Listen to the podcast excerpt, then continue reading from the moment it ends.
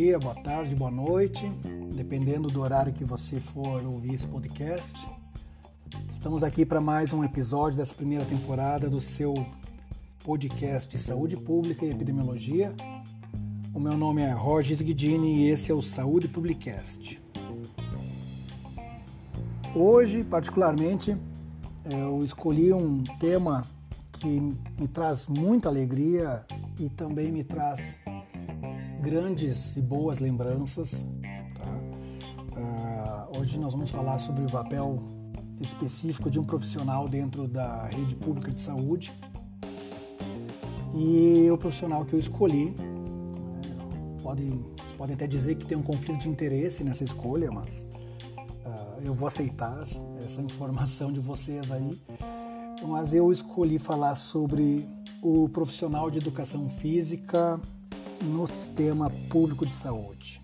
Tá? Qual o papel do profissional de educação física desculpa, dentro do SUS?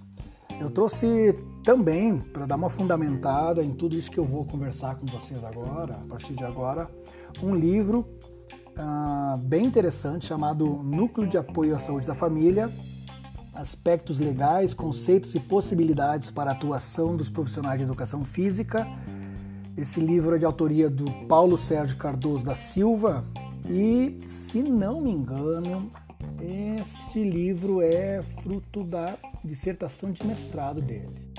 Tá? Se for algum engano, por favor, me corrijam. Então, só para dar um, um, um, preâmbulo do que, do que se trata essa obra, o livro em si ele fala um pouquinho da saúde no Brasil, faz uma síntese do SUS, fala um pouco do NASF, né, o Núcleo de Apoio à Saúde da Família, fala do papel, uh, o profissional de educação física e o NASF, né, sobre as questões das práticas corporais, atividades físicas e o perfil profissional. E depois ele acaba, num, no quarto capítulo, falando um pouco da atuação do profissional de educação física no NASF, né, nas modalidades de atuação, que é de atuação individual, domiciliar, em grupo, ações de educação e saúde, a construção de uma agenda de planejamento de ações e finaliza o, fio, o, finaliza o livro, a obra, né, com um capítulo sobre avaliações, testes e parâmetros de prescrição, que são mais apropriados para as intervenções em saúde pública, né, assim como fala do sistema ESUS, certo? O sistema de fluxo de transmissão de dados pelo ESUS, tá? Eu escolhi falar desse tema basicamente porque ah, há, há 10 anos atrás, em 2000, não, há 12 anos atrás, desculpe, em 2008, quando eu entrei no mestrado, eu tive uma experiência que foi muito significativa para mim e isso de certa maneira mudou completamente o modo como eu vejo a saúde uh, do ponto de vista uh, prático durante a minha graduação e, e, até mesmo depois da graduação, eu estudei muita fisiologia e eu pensava em que seria um fisiologista. E quando eu entrei no mestrado em Ciências do Movimento Humano, pela Universidade do Estado de Santa Catarina, eu tive a possibilidade de trabalhar com práticas corporais, atividades físicas na rede municipal de saúde, lá em Florianópolis. Então foi uma experiência muito significativa porque me colocou frente a frente com pessoas, uh, com usuários, com profissionais de outras áreas da saúde e eu consegui compreender que a minha, a minha, a minha vivência também era muito importante e as pessoas pediam a minha, minha opinião, né? pediam a opinião do profissional de educação física da unidade de saúde. Isso, de certa maneira, me fez enxergar o sistema público de saúde, o nosso SUS, com outros olhos. Antes eu achava que ele era um sistema que simplesmente estava aí só para pesar. Né? Um sistema que estava aí apenas para para servir de desvio de verbas e outras coisas mais. Mas não. Né? A gente pode ver que o SUS ele tem, ele tem uh, características muito especiais né? e, e essas características especiais eu destaco os três princípios básicos da universalidade, da, integra, da integralidade, da equidade, que eu já comentei com vocês, se não me engano, no primeiro áudio, na apresentação do, do SUS, uh, no primeiro episódio desse podcast. E então, uma das coisas que depois que eu comecei a, a, a fazer essa vivência, ter essa experiência como profissional de, saúde, de educação física dentro do SUS, uma das coisas que me deixava pistola é ouvir era ouvir os meus colegas que não tinham ideia dessa vivência quando eles diziam o seguinte: "Ah, mas eu não uso SUS". E as pessoas até hoje elas acreditam que não fazem uh, uso, não utilizam o sistema público de saúde. É, mal sabem eles, por exemplo, que eh, se porventura tiver um acidente de carro, a ambulância que vai lá buscar eles, fazer o atendimento, faz parte do serviço público. Ou seja, ele está pagando por isso, parte do imposto uh, veicular, do IPVA que ele paga do carro dele, é destinado para o Ministério da Saúde para essas ações de, de atendimento de urgência e emergência. Né? Então, isso, uh, isso é apenas um exemplo. Tá? É frequente que a gente é, quem trabalha com saúde pública, é, é, frequente ouvir das pessoas o seguinte: ah, mas fulano não trabalha, não contribui, e aí tem atendimento do SUS quando fica doente. Mas é claro, ele até não trabalha, mas ele contribui porque se ele sai de casa para comprar um quilo de farinha que seja, parte daquele dinheiro vai ser destinado para o governo federal e parte daquele dinheiro que foi destinado para o governo federal vai para o Ministério da Saúde e aí para o SUS. Então, é, eu acredito, francamente, que falta maiores explicações, né? um conhecimento maior da abrangência do SUS e acredito também que o fato das pessoas não conhecerem o SUS de verdade é uma estratégia.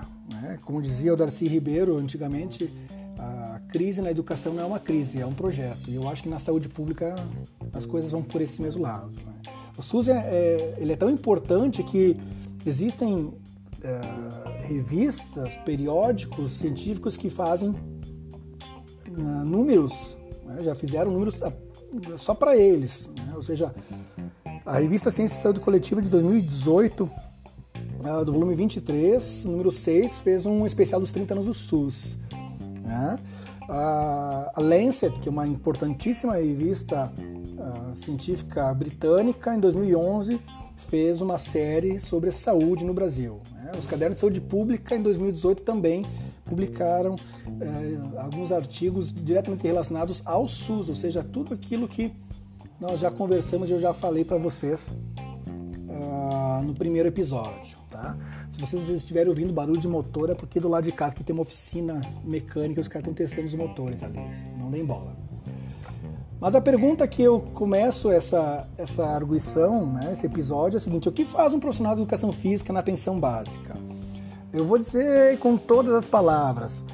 Até 2008, que foi quando eu tive essa possibilidade, eu também não fazia a mínima ideia do que um profissional de educação física fazia na atenção básica. O que, que um professor de educação física fazia no SUS? Tá? Em Florianópolis, entre os anos de 2006 e 2008 houve assim ó, uma batalha, eu digo uma batalha porque foi bem sofrido, né? Para que o profissional de educação física fosse inserido na Secretaria Municipal de Saúde como um profissional uh, a ser contratado pela prefeitura para prestar o seu auxílio para as diferentes comunidades. Florianópolis é uma comunidade é uma ilha, e tem, é um município que tem parte do seu município numa ilha e outra parte no continente, então tem uma, uma diferença bastante grande, assim, uma, uma pluralidade, uma diversidade muito grande. E era importante botar um profissional de educação física ali. Então, o que acontece? Naquela época, a professora Giovana Zarpelão Mazo e a professora Tânia Benedetti, tá? duas professoras ah, professora Giovana, professora lá da UDESC, e a professora Tânia da Universidade Federal, da UFSC, né, do curso de Educação Física e dos programas de pós-graduação. Elas estavam numa luta, né, numa batalha, que elas queriam colocar um profissional de educação física como integrante do quadro da saúde na Prefeitura Municipal de Florianópolis. Elas se reuniram tantas e tantas vezes, com representantes da Secretaria Municipal de Saúde, conseguiram um import, uma importante uh, parceria com a, com a Secretaria e foram colocados alguns estagiários né, que deram origem a um programa muito legal chamado Floripa Ativa. Esse programa ele demorou para sair do papel e abrangeu, se não me engano, cinco centros de saúde né, naquela época. Mas o objetivo maior não era levar os estagiários para lá, era, era fazer com que o governo municipal de Florianópolis, né, na época, se não me engano, era o Dário Berger, ele se sensibilizasse com a importância do profissional de educação física, de modo que esse profissional fosse incluído nos quadros né, de profissionais de saúde por meio de concurso. Após muitas reuniões, muitas discussões e alguns embates, inclusive, a prefeitura realizou um concurso onde foram contratados 10 profissionais de educação física para para servir nessa área, né, para fazer essa função. Então eles teriam uma função bastante grande e bastante complexa na atenção básica. Tá? Uh, o que, que, é interessante uh, destacar dessa situação é que até então, até mesmo o, a empresa responsável por elaborar o concurso criou, uh, elaborou uma prova para os profissionais de educação física em que o conteúdo né, avaliativo desse concurso estava mais baseado na licenciatura. O que, que isso quer dizer? Para quem não conhece educação física, nós temos uma dupla atuação, né, uma dupla formação. O profissional de educação física, quando faz licenciatura, ele está apto a lecionar em escolas. E quando ele faz o bacharelado, ele tem uma atuação um pouquinho mais abrangente, trabalhando além da saúde pública, com clubes, treinamentos, uh, equipes e por aí vai. Né? Resumidamente, são essas, é, é essa a diferença. Mas então, só para contextualizar, até mesmo a empresa que foi contratada para fazer o concurso não tinha uh, know-how suficiente para fazer uma prova, não sabia do que conteúdo uh, deveria colocar uh, num concurso para selecionar um profissional de educação física que fosse trabalhar na Secretaria de Saúde. Tudo isso é história, gente. Tudo isso é história de uma grande conquista das professoras Giovana Mazo e da professora Tânia Benedetti lá de Florianópolis, tá? Bom, a gente tem que pensar o seguinte, tá? Falando do papel do profissional de educação física no SUS, nós temos que identificar que o SUS ele tem níveis de complexidade. Tá? Existe a atenção primária, a atenção básica, uh, existe a média complexidade e alta complexidade. Então, o profissional de educação física ele vai se inserir na atuação diretamente na, na atenção básica, na atenção primária, né? trabalhando dentro das unidades básicas de saúde. É lá que ele vai fazer, vai cumprir o seu papel, tá? E quando eu digo cumprir o seu papel, a gente vai ver que o papel dele é bem amplo, tá? Porque uh, fundamentalmente o profissional de educação física ele entra num espectro de, de atuação em que ele tem que fundamentalmente fazer o trabalho de prevenção e promoção de saúde, né? uma vez que a média complexidade uh, é composta por policlínicas, unidades de pronto atendimento, e a alta complexidade é basicamente composta por hospitais. Ou seja, o profissional de educação física, ele, dentro da saúde pública, ele tem uma, um papel muito importante na atenção básica. Por quê? Porque na atenção básica, que devem ser resolvidos a maioria dos problemas de saúde da população. Ou seja, o sujeito está com algum tipo de problema, alguma situação uh, emergente, ele tem que se direcionar à atenção básica, ao posto de saúde do seu bairro, à sua unidade de saúde. Né? Essa unidade de saúde é a principal porta de entrada para os demais serviços e é a partir dali que é feito todo o ordenamento dos serviços de saúde que uh, são direcionados para média e alta complexidade. Né? Dentro da atenção básica, o profissional de educação física ele vai fazer parte daquilo que nós chamamos de ESF, uma equipe de saúde da família, que é uma equipe multiprofissional, certo? Que tem médicos, enfermeiros, técnicos de enfermagem, agente comunitário de saúde, um dentista, um auxiliar de saúde bucal? E também o profissional de educação física. Tá? Tudo isso uh, faz parte daquilo que nós chamamos de NASF, ou seja, do marco legal do Núcleo de Apoio à Saúde da Família, que foi um decreto, uma portaria, desculpe, né, uma portaria de número 154, lá do, do ano de 2008, né? portaria número 154 de 2008, que instituía o Núcleo de Apoio à Saúde da Família, o famoso NASF. Tá? Então, a partir disso, nós temos um encaminhamento do profissional de educação física para fora da UBS, onde ele vai fazer todo o contato com a, com a comunidade e identificar quais são as demandas, né? quais são as demandas que a comunidade tem. Para a gente ter uma ideia, o NASF ele foi ampliado, né? ou seja, a, essa portaria a 154 de 2008, ela ela comporta como profissionais dentro do NASF um médico acupunturista, além do médico generalista, né? um assistente social, profissional de educação física, farmacêutico, fisioterapeuta, fonoaudiólogo, médico gineco e obstetra, né? um homeopata, nutricionista, pediatra, psicólogo, psiquiatra, terapeuta ocupacional, geriatra, um médico internista, né? um, um voltado para a clínica médica, um médico do trabalho, um médico veterinário, para quem acha que o médico veterinário não tem espaço na saúde pública, falaremos um episódio somente sobre isso, tá? Uh, um arte terapeuta, né, o arte do educador e um, e um profissional de saúde sanitarista. Tá? O núcleo de apoio à saúde da família foi ampliado, ou seja, várias outras profissões foram integradas a ele e ele começou a se chamar de NASF-AB, Núcleo Ampliado de Saúde da Família e Atenção Básica, NASF-AB. Tá?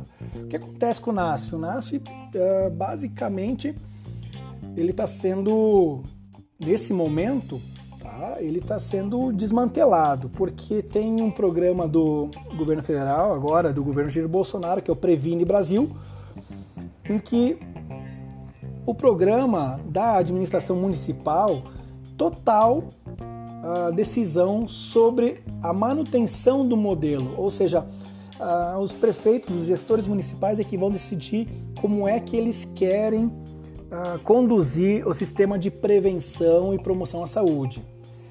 O que se observa, o que vem acontecendo é que o dinheiro que seria enviado para a manutenção do NASF-AB, ele está sendo encaminhado para a média complexidade, com a criação de unidades de pronto atendimento. Então, nós vemos que o papel dessa, dessa gama relativamente grande de profissionais de, de saúde está sendo uh, deixada de lado e, os governos municipais estão investindo esse dinheiro é, ao, ao, contrário, né? ou seja, estão investindo esse dinheiro na, no tratamento e não na prevenção.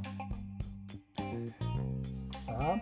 Ok. Quais são as responsabilidades dos profissionais que compõem o NASF-AB? Vamos falar de coisas boas, tá? Não, vamos, vamos focar no que é bom aqui. Quais são as responsabilidades desses profissionais que eu citei para vocês? A primeira responsabilidade é dar todo o suporte, todo o apoio às equipes de saúde da família.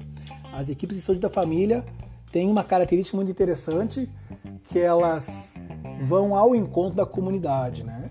E quando eles vão ao encontro da comunidade, uh, é necessário mapear esse território. Ou seja, tem que saber o que é que está acontecendo. Os profissionais que fazem parte do NASF AB, eles têm que saber onde eles estão inseridos, quais são as características, os valores culturais, históricos dessa localidade que eles estão inseridos, porque isso faz grande diferença no modo, na condução dos serviços.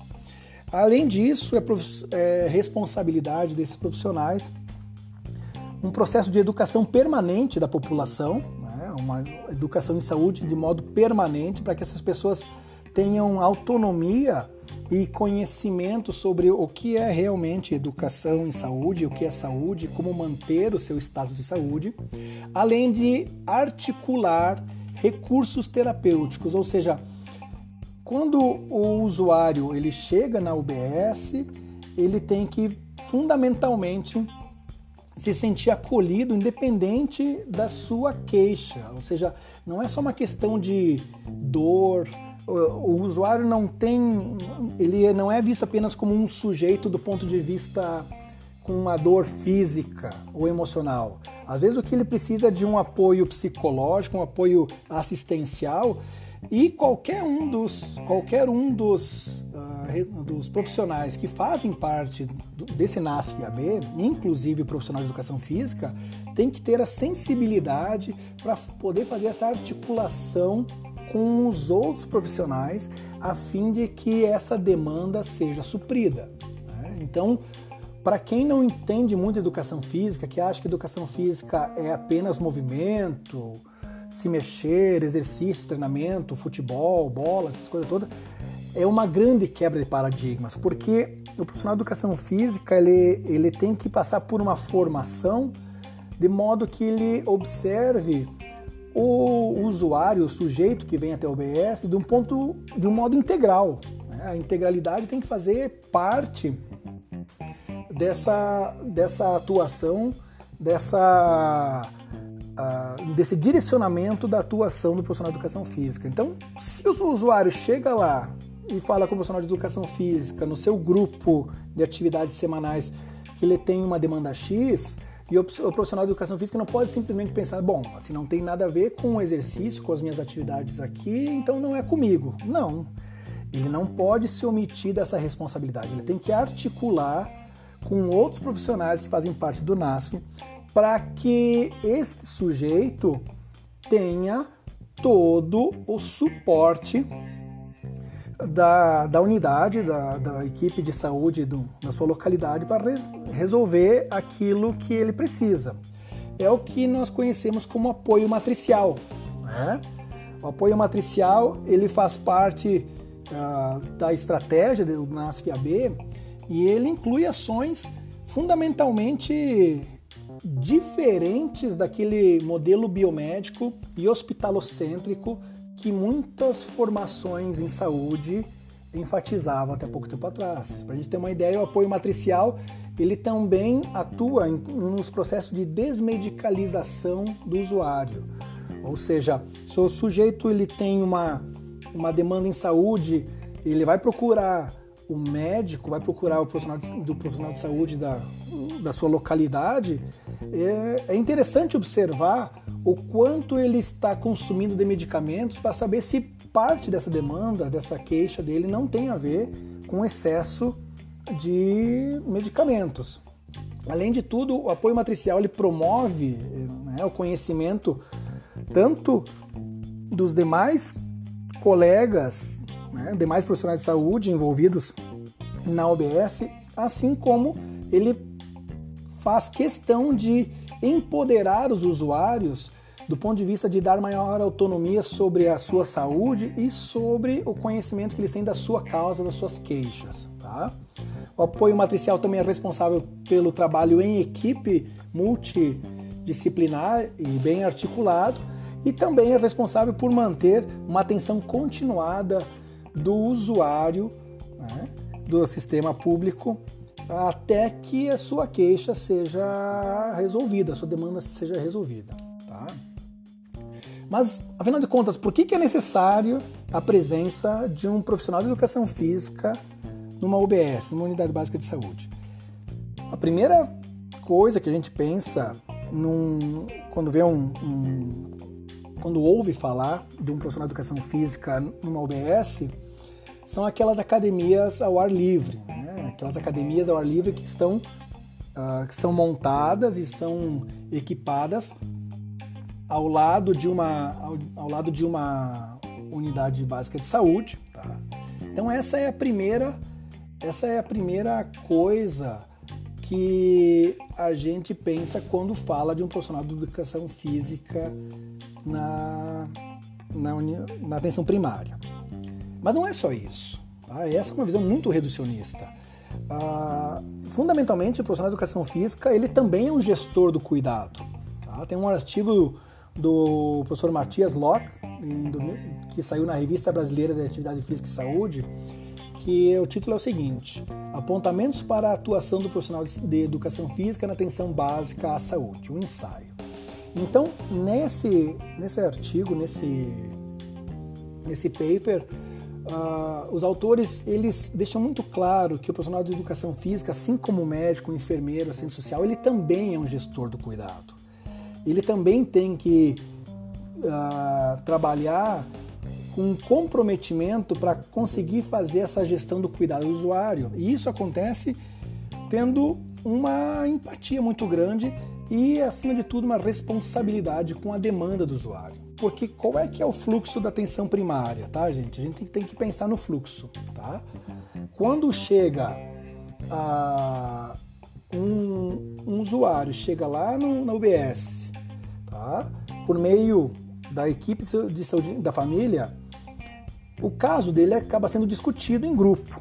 Tá? E o profissional de educação física faz parte disso. Então, o que acontece? A partir dessa discussão de caso, existem algumas opções, como, por exemplo, pode ser feito atendimento individual, ou seja, ele tem que ser encaminhado ao médico, ao psicólogo, fazer um atendimento individual.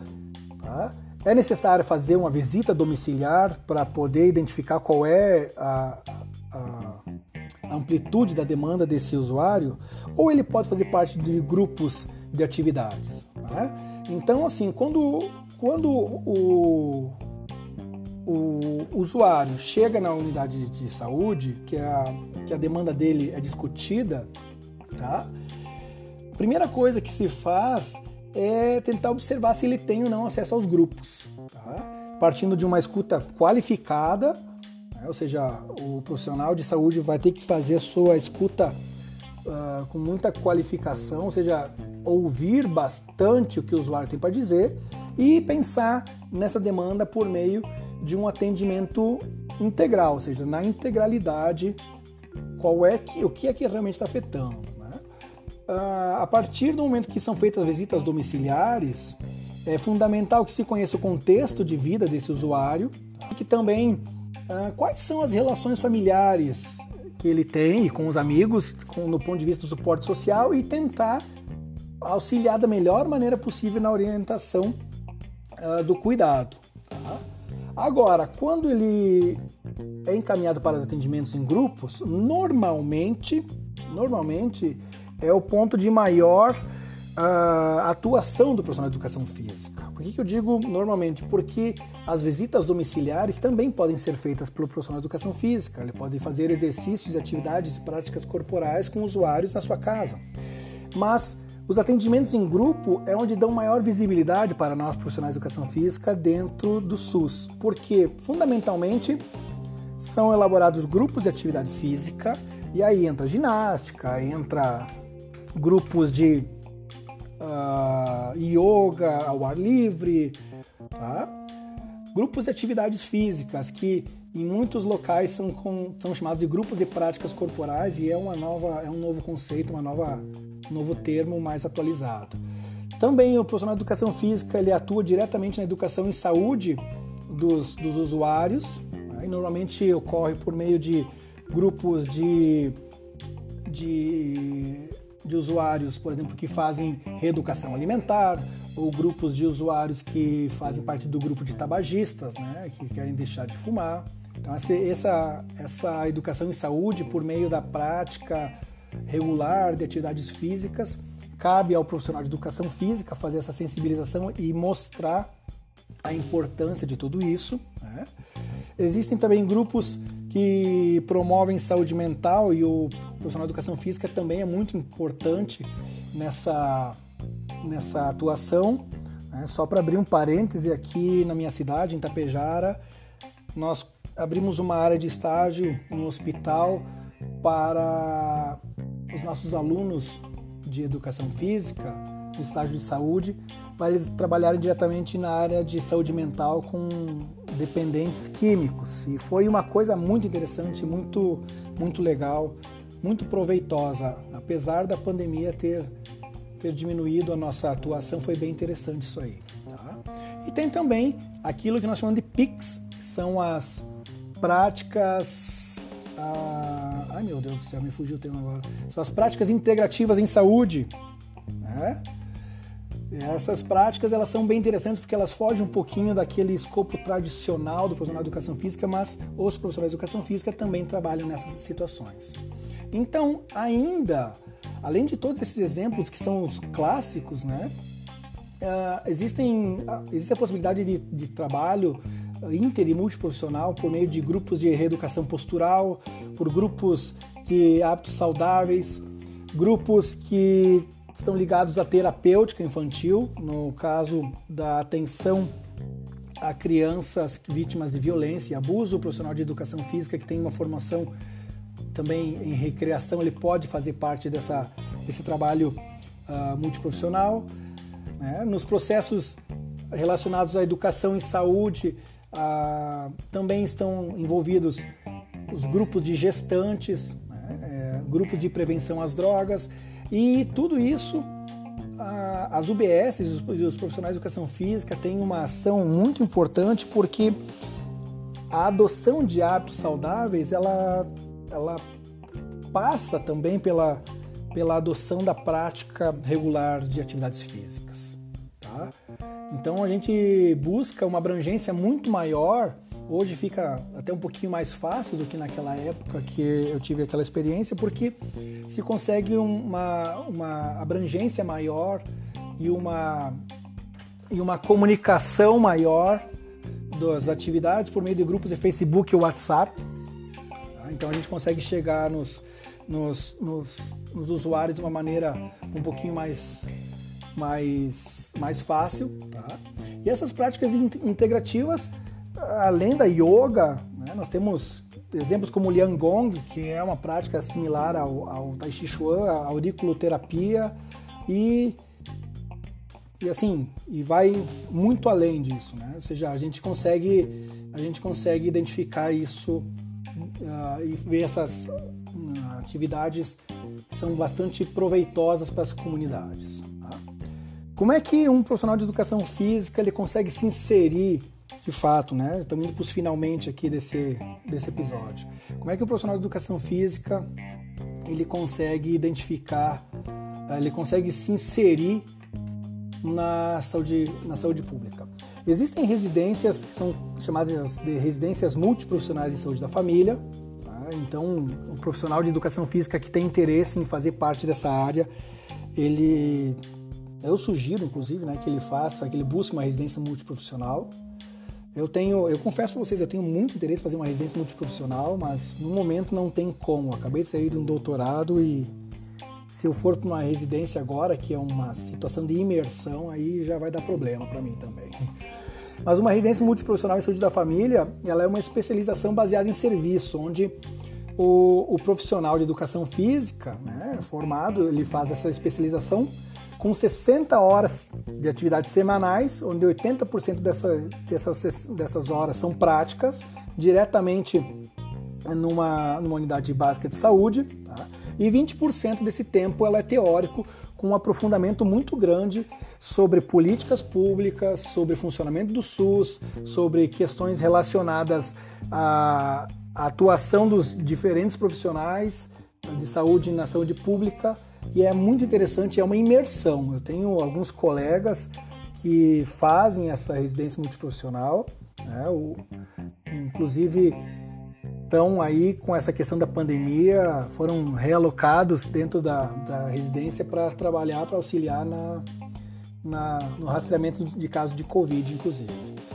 Uh, essa especialização ela tem uma bolsa, e é uma bolsa relativamente boa por, por ter uma especialização, chama-se de bolsa salário, e as residências multiprofissionais têm um enfoque bastante grande tá, em profissionais não médicos, então aí entra educação física, fisioterapia, serviço social, nutrição, psicologia, odontologia e enfermagem.